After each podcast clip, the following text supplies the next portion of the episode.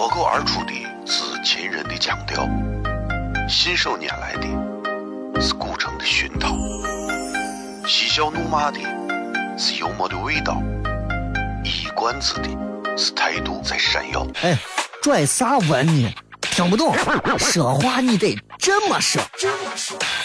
哎哎哎哎哎哎！北京有个郭德纲，张张张张张有个叫李波，西安西安。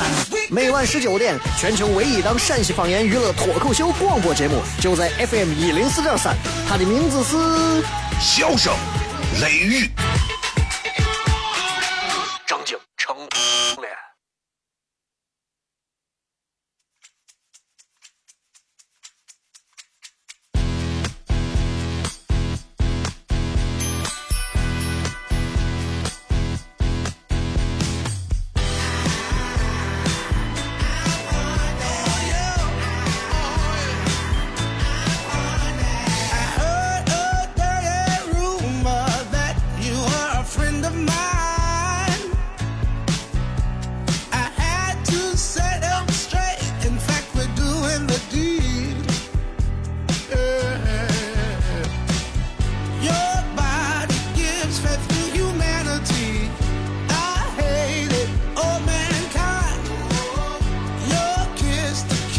好了，各位好，这里是 FM 一零四点三西安交通旅游广播，在每个周一到周五的晚上的十九点到二十点，小雷为各位带来这一个小时节目《小声雷雨》。各位好，我是小雷。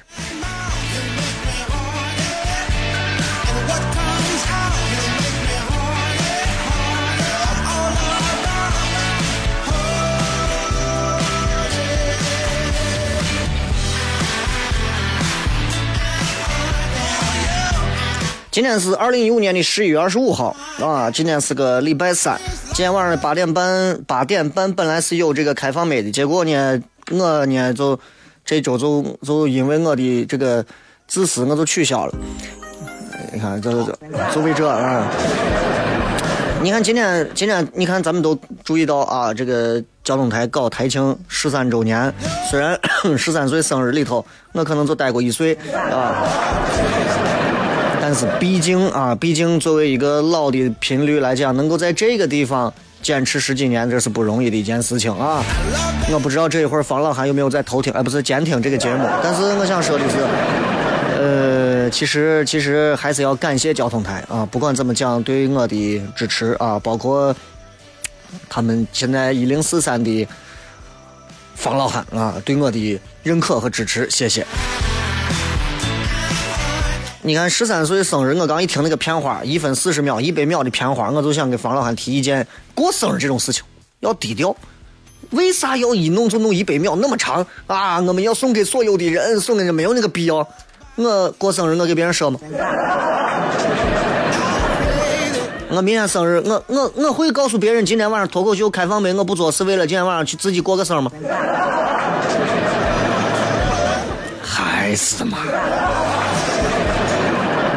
等一会儿啊，我想跟大家在微博上做一个互动。除了今天直播贴的内容之外，我想跟大家在八点节目之后，我想发一个东西，我也想看一看到底，嗯，大家也听了小雷节目很长时间了啊。我今天通过微信平台也发了一个内容，我不知道有多少人来呃回复啊。说一件你跟我的故事 啊，然后在微博当中。到时候我会发一个专门这样的，大家都可以，就就生日也不要说，哎生日快乐，叔，哎呀生快，生啥快都生生过一个了，不用生对吧？娱乐节目就是要有各种各样的方式，借鉴各种各样的噱头，把咱们的娱乐节目做得更好玩。所以我觉得，就是你跟小雷的故事，哎，你是啥时候听过小雷的故事？跟小雷之间发生过哪些有意思的故事？哎。不妨等一会儿，在我新发的一条微博当中，大家可以先想一想，然后发一下。就算是各位的，如果喜欢听节目还支持小雷的，就算是你们给我送的生日礼物了。哎，我一看，哎呀，我跟这个妹子还有点故事，哎呀，高兴成啥了都。今天在小雷的微信平台里头，各位搜小雷啊，在头条我也发了一个关于最近你们在朋友圈里头、微信圈里头，得是都在转发一个警察说唱的一个事情。没错，那个人就是我，好吧？具体内容和曝光更多细节在图文当中我都已经发出来了，所以大家只要在微信、微博搜索“小雷”就可以。今天骗点啥？等会儿说。哦，亲爱的露丝，你还记不记得那个面积狠、染技狠、感觉伤及狠的深深意外？哦，亲爱的露丝，你为啥要无情地把我甩掉？哦，亲爱的露丝，G G 老板等我们去结婚，等这头发都赔完了。哦，亲爱的露丝，没有你，以后谁给我赚溜辣子？我难过极狠。各位好，这里是 FM 一零四点三西安交通旅游广播，在每个周一到周五的晚上十九点到二十点，小雷为各位带来这一个小时的节目《笑声雷雨》。各位好，我是小雷。哦天哪，笑声雷雨，有没有爱情无所谓，只要每天都陶醉。每个周一到周五，FM 幺零四点三，笑声雷雨，很好，很合适。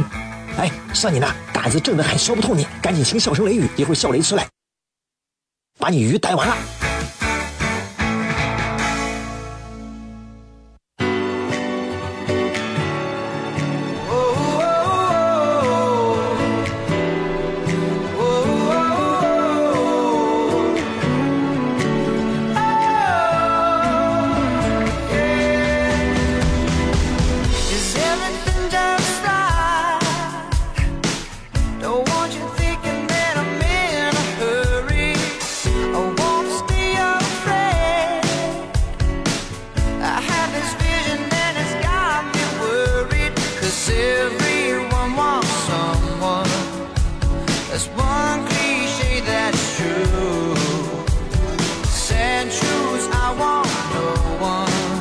欢迎各位收听《笑声雷雨》，各位好，我是小雷。在今天的节目当中呢，我准备跟大家骗一点儿 Feels like 跟生日有关的事。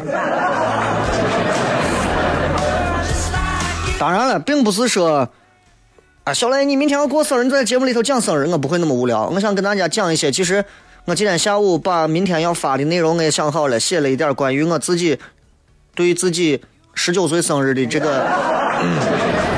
一些感悟啊，其实每个人过生日时候，尤其是过了三十岁之后过生日，每个生日其实大家都不是很愿意记得太清楚，知道吧？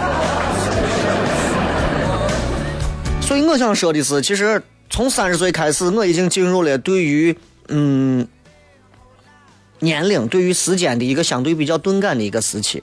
所以今天在节目当中想跟大家分享一下，我个人对于三十岁也好，或者是年龄更大的一些年龄，我个人是咋看的啊？这个 三十岁先说，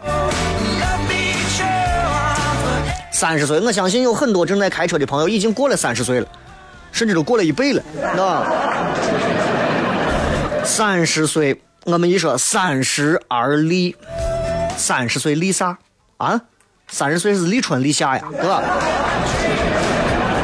三十岁到底立啥？我觉得三十岁的人能依靠自己的本领，独立承担自己应该承受的责任，而且呢，三十岁的人，他能够确立自己的人生目标跟发展的方向。简单一点，咱们这么说啊，就人一过三十岁，按道理讲，一个真真正能立住的三十岁的人，三十岁之后的人，他能够坦然的面对一切。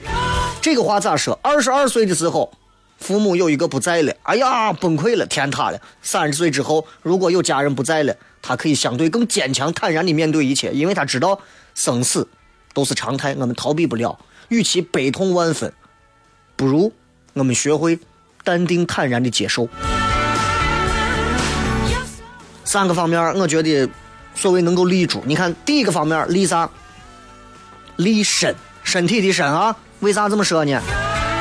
就是三十岁一过，三十岁的人，我觉得应该啥？应该确立自己的品格，包括一些修养。我比比方说思想的修养，对吧？老太太摔倒了，我就不接，我就不接，我就不扶，啊，管他谁，对吧？我我管谁外头谁的钱，我能拿，着没有监控，我就拿回去花了。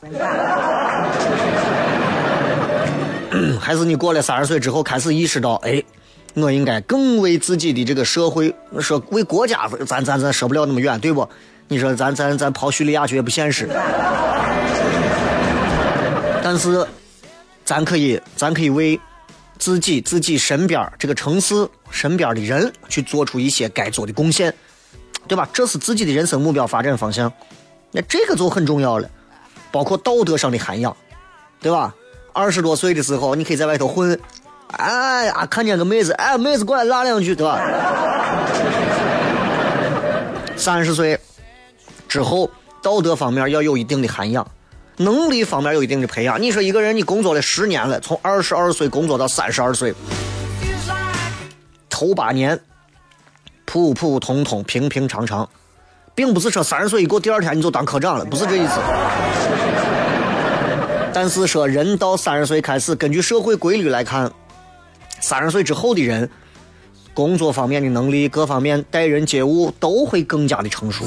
你说我三十多了，我对这个社会充满了憎恨，现实社会太现实了，对吧？领导们都得要我这留钩子，我才能。你太幼稚了，你知道吗？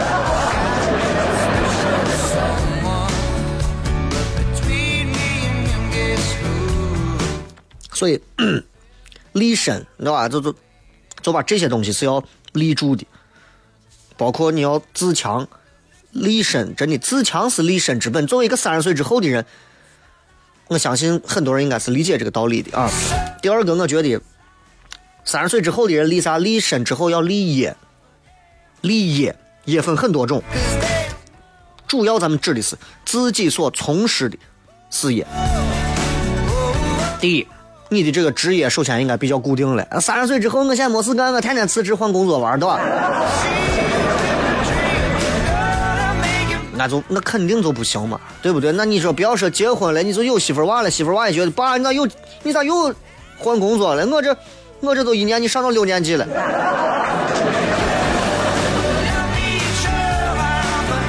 为生之本，我觉得作为三十岁之后的人，应该有点一技之长了。你看我，我没有别的本事，我就是会，我就是嘴能翻，对吧？所以，所以，所以我还靠着主持的这个工作，包括脱口秀的一些演出的工作，还能勉勉强强的养活我自己，养活家庭，这是我的一技之长。你说有一天突然，对吧？那不让说话了，不能说话了，那完蛋了。但嘴就有这点好，不能出声了，我们还能吃，对吧？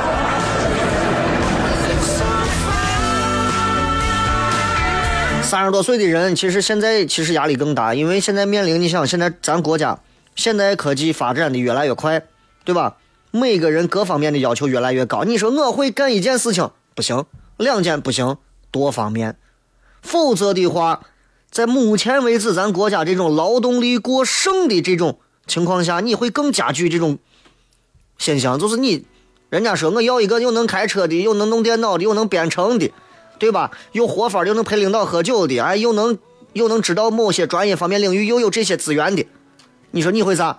我我我我我以前在早早早市上卖过菜，那那差得远，肯定就把你给劳动力就过剩了吧，对吧？第三个是立家，要把家能立住。立家就是不是说这个家庭你要多少钱或者是有自己的家庭。现在这个社会激烈啊，竞争的激烈的呀，对吧？勾心斗角的呀，就是因为激烈，所以勾心斗角，因为资源就那么点儿，所以大家才会互相去争。所以推迟了很多。你看现在像这些年轻人都是这啊，组建家庭的一个时间。现在结婚三十岁之后结婚的人大有人在。我是三十岁，三十岁那一年结的婚，啊。但是我觉得三十岁立家也不早了，先立业后成家还是先成家后立业，每个人的情况不同。有人经常问我，小雷，雷哥，我想问一下，你觉得我应该先结婚再再工作，还是先工作再结婚？我说你你你如果到这个民政部门去办人家结婚登记，你就可以一边结婚一边上班，对吧？所以三十而立，这是给年轻人的起码要求，但是现实跟咱的期望有很大的距离，对吧？这当然跟现在你说家长对于娃的溺爱有关系，包括社会上现在一些这个不一样的一些这个气候导致的。所以现在三十而立的人有多少能立住？三十岁之后有多少不可父母自己能在西安，我都不说北上广了啊，能在西安自己买得起一套婚房，结得了这个办得了婚喜、婚婚礼、婚呃弄得了婚席，然后然后买得了车，然后还能连过三年还生上两个娃。我说的是完全不靠父母啊，父母父母不在的那是另一回事儿，但是父母健在啊，家有存款的，我不靠父母的有没有？少吧。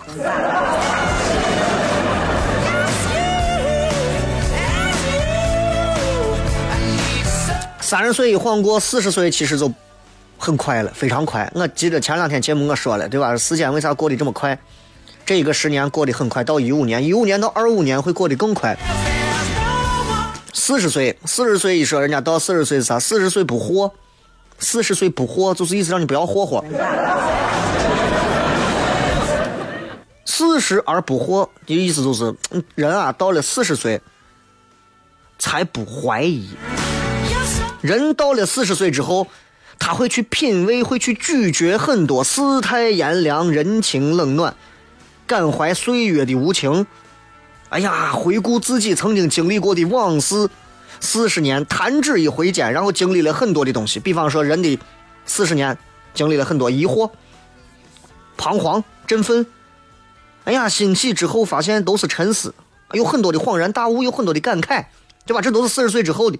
少了啥？少了更多激情，少了沉稳多了，冲动少了，冷静多了，啊，烦恼少，理智多了，放任少了，责任多了，盲目少了，自我多了。四十岁的人啊，是很理智清醒的，真的。反而像我现在这个年龄，三十多岁的，是很可怕的。你看现在外头啊，报纸、电视新闻一登，啊，流窜的，跑到金店抢东西的，偷人家手机的，我全三十多岁的。为啥？因为三十多岁已经没有啥前途了，混不下去了，知知道自己之前没有好好打基础，这下逼了啊，在外头赌钱、吸毒、嫖娼，干啥都有，然后最后成为社会的一代，对吧？是吧？就就就就就哈。所以四十岁的人，你看很少见到说，哎，有犯罪分子四十岁的没有，很少。有一种情况是例外的，就是有那种干了一票大的。啊，什么惊天大劫？你一看都是四十多岁朝上的。我是打算今后拿后半辈子赌明天，你明白？我是另一种，我是另一种啊，我是另一种，我是两回事。改天我再在脱口秀的现场给大家讲一下。你看，根据不同的犯罪年龄，你能看出来现在不同人的生态情况。你说，四十岁的人就慢慢开始明白啊，社会是个咋回事，自己咋回事，责任咋回事。所以你看，四十岁的人现在找个对象，找个女朋友。二十五上下，二十二三、二十四五，很多找一个四十岁左右的男性，为啥就觉得，哎啊，这个这男的不像别的，我小年轻，对吧？胡子都没长齐呢，还在这泡酒，我装熊猫呢。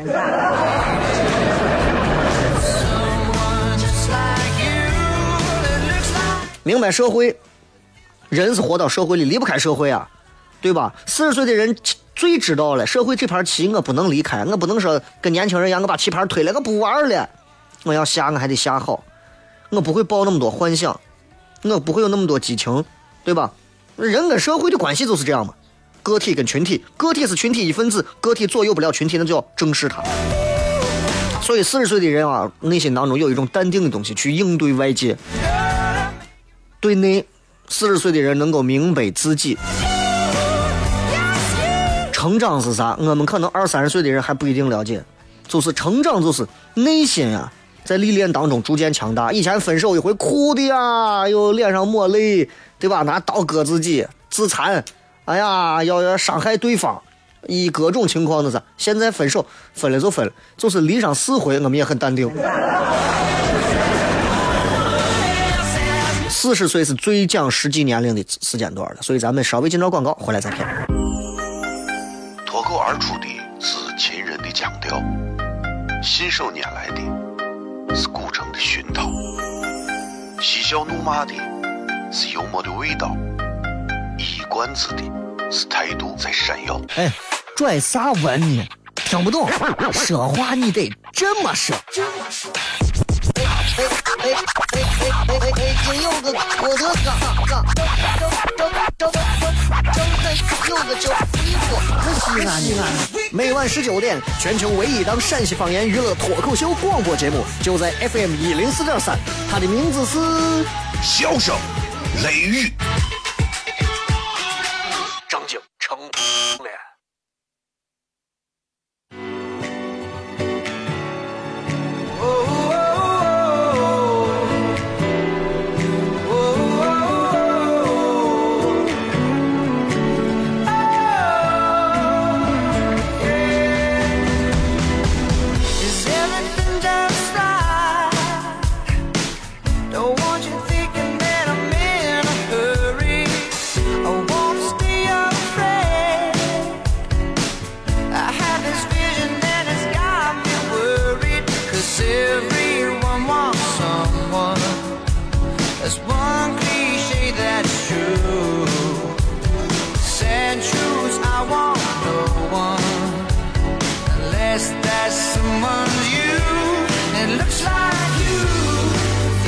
继续回来，咱接着来谝啊！关于三十岁、四十岁、五十岁的一些小感悟。其实今天这期节目并不是说是做给说，哎，小雷这过生日啊，然后如何如何，不是这个意思。真的是觉得年龄这个东西是人这一辈子最无可奈何，但是又最宝贵的一种财富。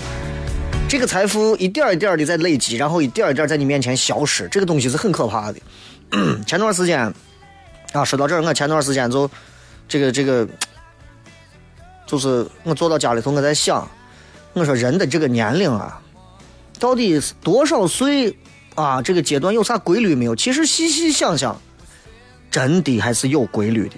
你看四十岁的人，人生最辉煌的时候其实是四十岁；三十岁在爬楼梯，在爬尖儿；二十岁到三十岁，其实是在找这个楼。三十岁开始找到楼，我要爬这栋楼，我要上，我要上这个山。三十岁开始爬爬爬爬到四十，四十岁终于到了人生的某一个点。就是，其实人生就是这样子的。我们看看我们的父辈，我们的祖辈，我们算啥嘛？我们不过是，我们不过是人类无数个、无数代、无数代、无数代的人当中的一个弱不禁风的、微不足道的一个小小的尘埃。所以，我们不要把自己，哎呀，看得太高，但是也不要轻视自己。所以，四十岁的人就是这样，五十岁。五十岁，我们说五十而知天命。我以前我在几年前我还给某一个企业的一个大老板啊主持过五十岁他的生日。我当时我还记得我在现场我说我说过关于五十而知天命的这段话的意思。我说你发现其实中国古代的哲学当中把天当做神，大家抬头看到天，因为天是摸不到的，不像地，吐口痰对吧？地上对吧？你天上你吐口痰脸上。天能决定人类的命运，打个雷啊，下个雨啊，对吧？所以你看，在孔子的学说当中，说：“哎呀，天命，天命犹可为，人命如何？说都都天命这么一说，天命，孔子就说了：五十而知天命。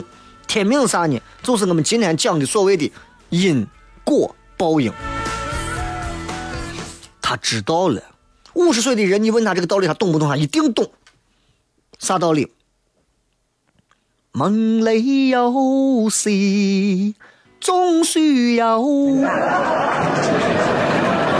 对吧？命里有的一定会有，命里没有的不用去强求，这叫乐天知命。哎，我们心情很好，对吧？乐天派，我们知道我们的命运如何如何，丝毫强求都没有用，对吧？是你过来给咱当个领导吧，哎，能当就当，当不成我也不争，对吧？就是这意思。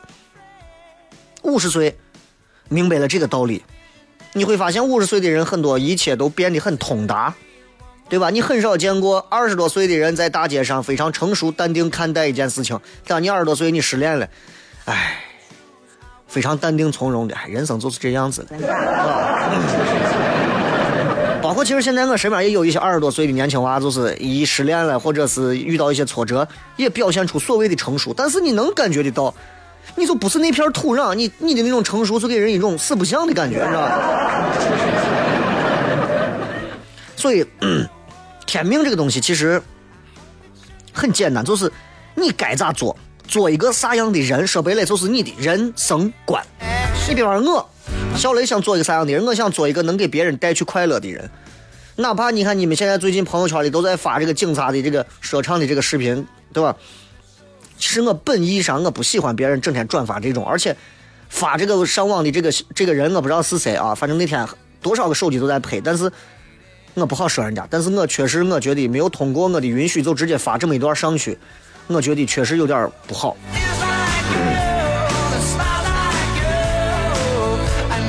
对吧？所以天命这个东西就是我明白我的人生观，我知道我能给大家带去快乐，那么。这个东西，我也就可以顺应着去接受它，一个道理。有的人说，我这辈子我就想成为一个房地产领领域的一个大鳄，我就在这个行业走，对吧？别人说你到我这个行业来，我是卖水果的，我不去。所以，人生过去一大半之后，人生的大体基本轮廓已经依稀可见了。不管是你的学识、你的阅历，包括你的自制力，都到了最高境界了。五十岁，你说哎没事干，我偷吃我娃两个糖，你有这样的的？所以基本的方向不变，到五十岁大概就知道自己的命运轨迹。当然，现在有一些开窍比较早的年轻人，三十岁、四十岁就已经知道自己命运轨迹了，甚至早早的就学会享受人生，提前退休，不怨天，对吧？我知道自己人生定位，哎，我就是个卖菜的，我也不跟人家争，人家有钱我也不慌，我自己踏踏实实卖我的菜，我就是个给人家讲段子的。我就好好讲段子，别人说我这是个小丑，我也不跟他争。知道自己人生定位，我就是个挣工资的人，我就不要去想着靠福利彩票弄个五百万的。哎，说到这，我忘买双色球了。这就是不怨天，不尤人，不尤人就是你知道自己有很多的责任没有尽到，不懈怠继续。哎，就是这，所以。五十岁啊，人生最熟的阶段，成熟的阶段，成熟辉煌都很给你带来快乐，当然也有一些压力，对吧？五十岁的人了解社会，更了解自己。六十岁，六十岁我们称之为说花甲，六十耳顺，我不知道各位知道不？到了六十岁，好话坏话，别人说你，你尽管说去。我都听得进去，但是我不动心，生气，心里头还是平静的，对吧？胡适说过一句话：“耳顺是能容忍逆耳之言，听逆言不觉得逆耳。”现在有多少人能这样做到？我做不到。有时候别人如果说我两句，我还要跟人家议论两句。小雷，你这节目现在难听的很。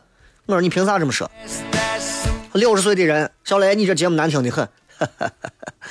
我都不说话。啊，我我可能四十岁的时候，别人说小雷你这节目难听的很，我可能心里还想，心里想一个瓜怂，你懂啥？但六十岁就能够容忍那种逆耳之言了。别人说你这不行，你这不好，你都你就不会，你就不能，你这，哎，六十岁根本不计较这。其实我觉得最重要的就是，人到这个岁数之后，你不管听到啥言论，遇到啥样的坎坷曲折。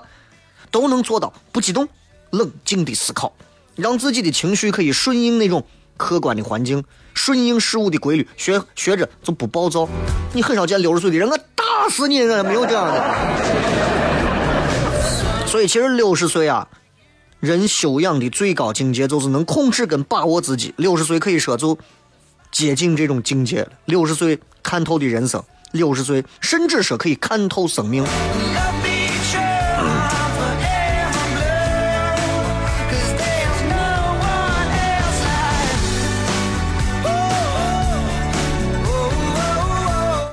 七十岁呢？七十岁、六十岁耳顺啊，七十岁从心所欲，很简单，就是顺从自己的想法，想做啥就做啥，想干啥就干啥。很重要的三个字啊，不逾矩，啥意思？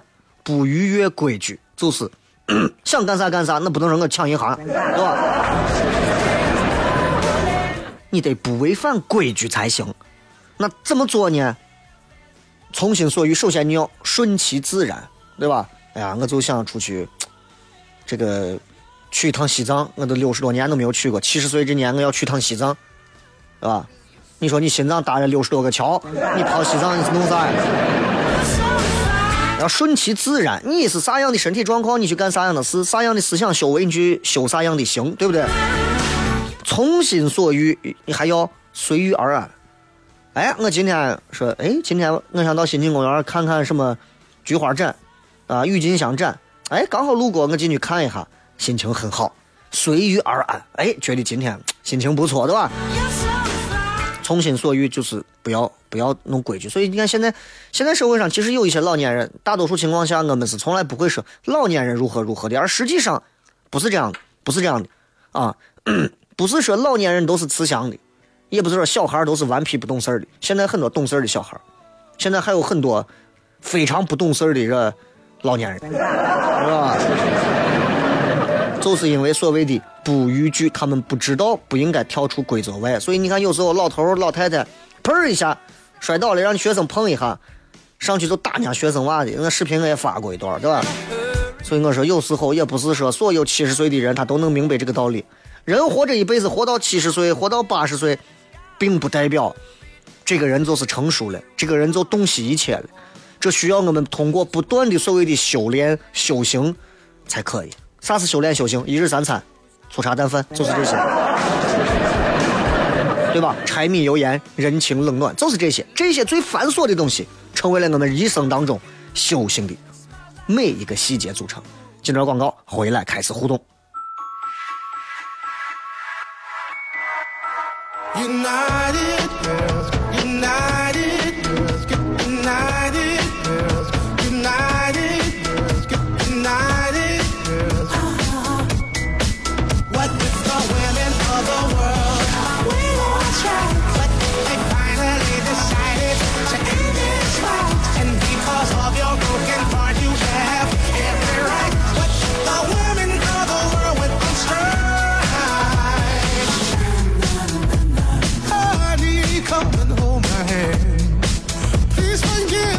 好了，接下来时间我们来跟各位互动一下，看看各位发来的各条有趣留言。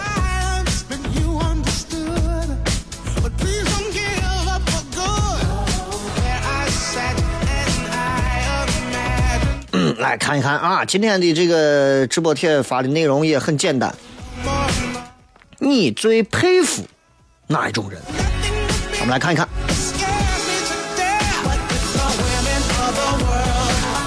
这个慧贤可可说，我最佩服长得漂亮的。你也佩服他爸他妈，我跟你讲，我跟你说，人啊，人的这个人人类的这个遗传工程是一个非常神奇的东西。有时候你会发现，两个脸凑到一起，居然又凑出一个新的脸，而且这张脸还不不难看，这很神奇。我经常，你知道，我刚开始跟我媳妇结婚之后，然后我在怀孕之后，我媳妇怀孕之后，我就整天。有时候拿一张我媳妇的相片，拿我的相片放到一起，我无法想象我娃出来会长成什么鬼。直到 直到这个娃生下来，我才发现了，哎，确实长丑。哎，还好现在慢慢越长越漂亮了，哎，就就哎就觉得哎呀，一颗飘着的心终于落下来了。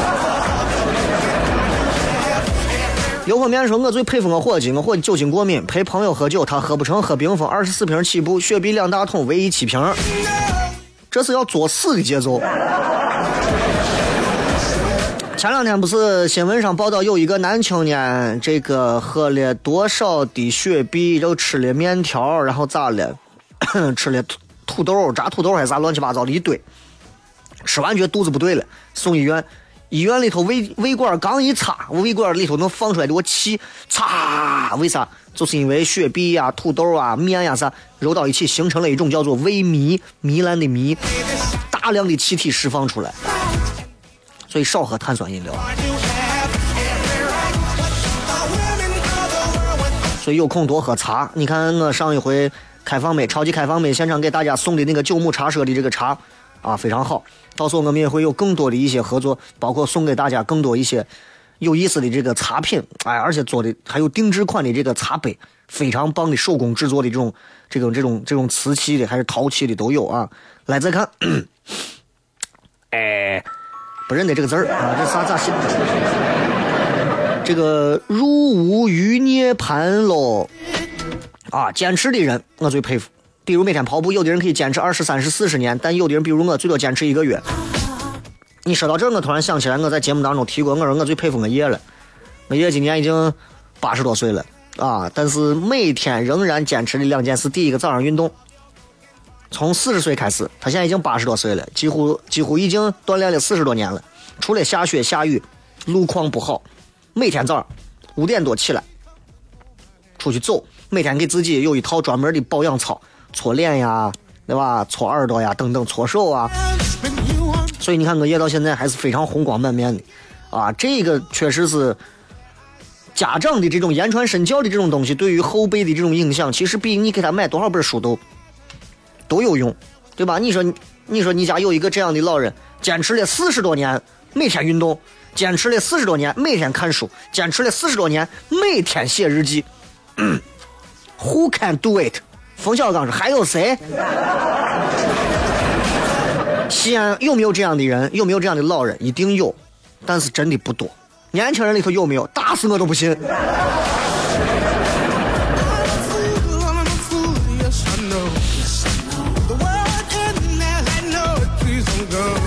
TDC 说，我最佩服的人就是他敢做我不敢做和不能做的事。比如说我妈，她把我和一零四三生到了一天，所以你看咱有缘嘛，生日都不差几天。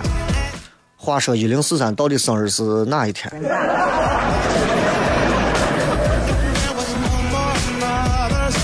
十月四十三。啊，OK，十一月二十八，那我是十一月二十六，一零四三也是射手座，你知道吧？但是你要知道，就是按按星座来讲的话，射手座大家都知道，射手座比较花，比较散，你知道吧？这个就是，难道这这频率的这种气质明显就不符这个星座吗？是吧？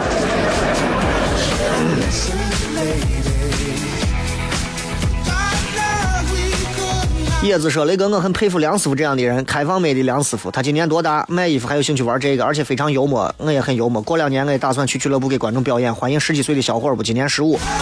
我觉得是这样的啊，呃，我们俱乐部有一个姓梁的小伙儿，在小寨赛格卖女装啊。我现在不想给他打广告，是因为呃，我觉得没有必要，他也不需要。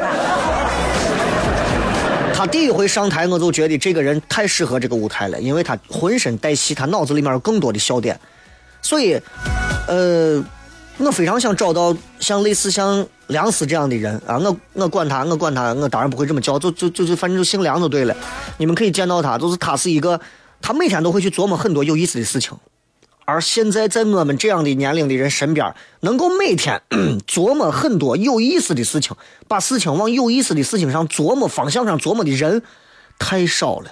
大多数的人琢磨到最后，不是生气了、吵架了，吵了就是钱。所以，其实我很我很珍惜能够碰到像他们几个这样的人。我觉得西安看上去人数很多，能人有吗？有，多吗？少。很多的西安男人有时候觉得啊，女的觉得啊，我能我嘴能叨叨，我能嘴能翻，我能说。第一，也不敢上台，也不敢展示自己，那就首先你就败了一半。第二，真正上去之后，发现除了一些比较粗鄙的一些西安方言土语脏话之外，没有一些很有思想的一些东西啊，你形成不了自己的风格。所以，其实想找到这样的人很少。所以现在我更愿意在年轻的一些朋友当中去发掘。如果你觉得你了解西安文化，了解中国文化，你更愿意去说这样的东西，欢迎你能够来到我们的俱乐部的现场去尝试去说。我欢迎你加入以小雷为首的团队，对对对，让我们一起在二零一六年给西安带来更不一样的开心的精彩。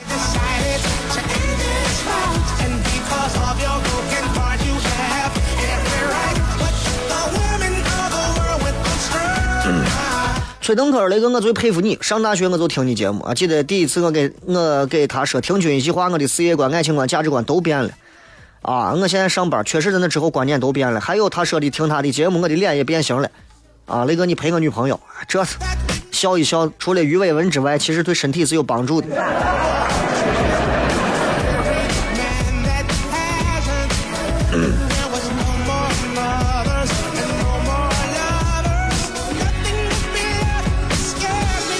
来，再看几条啊。呃，牧师说可以接受一个不优秀的孩子，并且持续的给予耐心，并且时刻可以调整好自己心态乐观的人。说起来简单，但在这样现在的教育环境当中很难。我在努力成为这样的人。如果你能成为一个这样的人，你是我们陕西、西安，甚至全中国教育界里面，我觉得这是一个值得让人马首是瞻的一个人物。因为我知道，没有任何人啊，现在的从事教育的教育工作者当中，有多少能够把师德、能够把教育这些东西还排在首位？有吗？一定有不少。但是，就目前我们从外外界外观上来看，有很多人已经开始，就像我说的，教育、教育、教育、教育、教育，到最后去教育人民币了。我最佩服是公交车不排队的，地铁里头吃煮鸡蛋的，电影院里头聊电话的，肯德肯德基里头吃泡面的。这种奇葩确实啊，还有一种指责思维说，我最佩服借钱给朋友，你不给他要，他永远不会主动还你。雷哥听了很多年节目，从最早的那个爱到几零几开始听，现在虽然在浙江，但依然听节目，好想回西安。浙江挣钱机会多。啊，赵岩说：“我最佩服啊，注意力可以长久集中的人，这样的人感觉做啥都可以成功。注意力长久集中的人，首先一种是后天锻炼的，但是更重要的是先天的一种天赋。这样的注意力，你看那些能成为狙击手的人，那不是说光靠后天锻炼的，那先天他都是经过一些测试，哎，这种人注意力能够更加集中。咱十分钟之后都睡着了。”醒来之后都让人家敌人把咱吊起来了，是吧？这个说，我最佩服郑恺了。原来人家那么大牌，被撕了不爽就重拍。鹿晗还傻的给他公关，就是今天说的郑恺这个，好像是被鹿晗把那个名牌撕了之后，然后郑恺有一点操气，咔把衣服一一扔或者咋了？那明星不干这事情，明星干啥？两个人互相下跪，对吧？然后互相互相夸耀对方，那就不是现在中国的娱乐圈了，对不对？而且你们这些所谓的崇拜他们的人，那不就是爱看这些吗？一帮子明星互相谦卑、彬彬彬有礼，讲着古文，说着礼义人之心的话，那是那叫娱乐圈吗？